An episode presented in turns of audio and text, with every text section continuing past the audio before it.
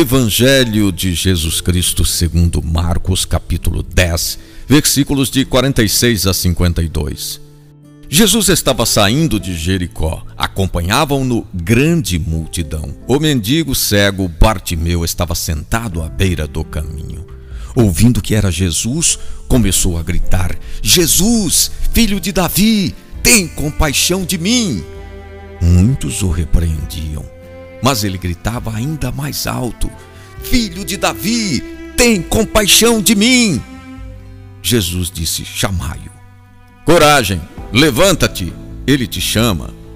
O cego jogou o manto fora, deu um pulo e se aproximou de Jesus. O cego disse: Rabuni, meu mestre, que eu veja.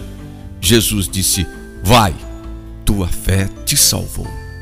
No mesmo instante, ele recuperou a vista e foi seguindo Jesus pelo caminho. A milenar cidade de Jericó está situada na planície, passagem dos peregrinos a caminho de Jerusalém.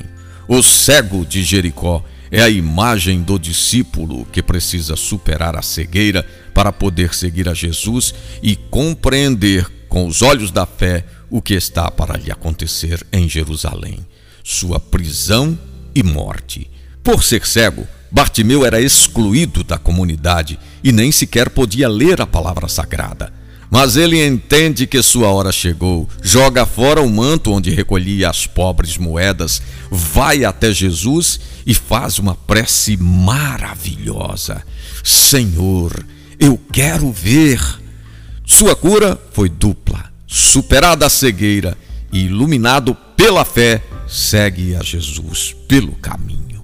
O cego representa também a comunidade cristã que precisa de Deus para ser fiel.